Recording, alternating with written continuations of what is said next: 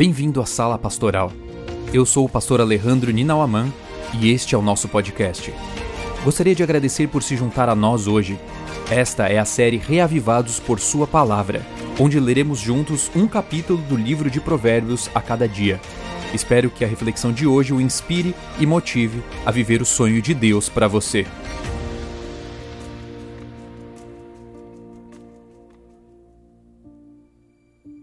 E este é o capítulo 8 de Provérbios. Nós vamos ler o verso 22 em diante. O Senhor me possuía no início da sua obra, antes das suas obras mais antigas. Fui estabelecida desde a eternidade, desde o princípio, antes do começo da terra. Nasci antes de haver abismos, quando ainda não havia fontes carregadas de águas. Antes que os montes fossem firmados, antes de haver colinas, eu nasci Deus ainda não tinha feito a terra nem os seus campos, nem sequer o princípio do pó do mundo. Eu estava lá quando ele preparava os céus, quando traçava o horizonte sobre a face do abismo, estava lá quando ele firmava as nuvens de cima, quando estabelecia as fontes do abismo, quando fixava ao mar os seus limites, para que as águas não transgredissem a sua ordem. Quando ele compunha os fundamentos da terra, eu estava com ele e era o seu arquiteto. Dia após dia eu era a sua alegria, divertindo-me em todo o tempo na sua presença, divertindo-me no seu mundo habitável e achando alegria junto aos filhos dos homens. Esse capítulo ele apresenta características da sabedoria. Essencialmente, a sabedoria nesse capítulo 8 de Provérbios vai além da mera personificação poética, e aqui se refere, na verdade, a um ser divino o Cristo pré-encarnado, que foi criador associado com o Pai e serviu mesmo antes do pecado como mediador entre a divindade infinita e criaturas finitas. Esse é um comentário do teólogo Jacques Ducan.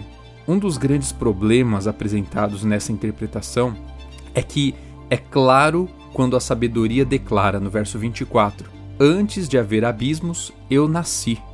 E esse mesmo teólogo Ducan ele explica que isso não indica que Cristo nasceu literalmente e não implica que houve um tempo anterior em que Cristo não existia. Ao contrário, alusões ao nascimento, quando associadas a palavras hebraicas como estabeleci, ali no verso 23, constituem uma linguagem técnica do Antigo Testamento, que se refere à instalação de uma pessoa num novo cargo. Aqui está dizendo que Jesus recebe a incumbência de ser o Criador. Ele é a sabedoria em pessoa. Jesus está convidando-nos nesse texto a ouvir e confiar em Suas palavras, que são fiéis e verdadeiras, a fim de que nós também sejamos sábios e prósperos. Está nos convidando a termos um encontro com Ele e receber dele as orientações para vivermos na terra os princípios da justiça que promovem a vida e está nos convidando também a considerarmos os seus planos de sabedoria para que a nossa vida esteja com harmonia com sua vontade e seja cheia da sublime alegria e felicidade. Somente quem tem Jesus no coração pode realmente agir com sabedoria, pois assim o pecador andará como ele andou.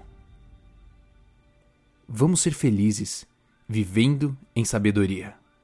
Que Deus te abençoe.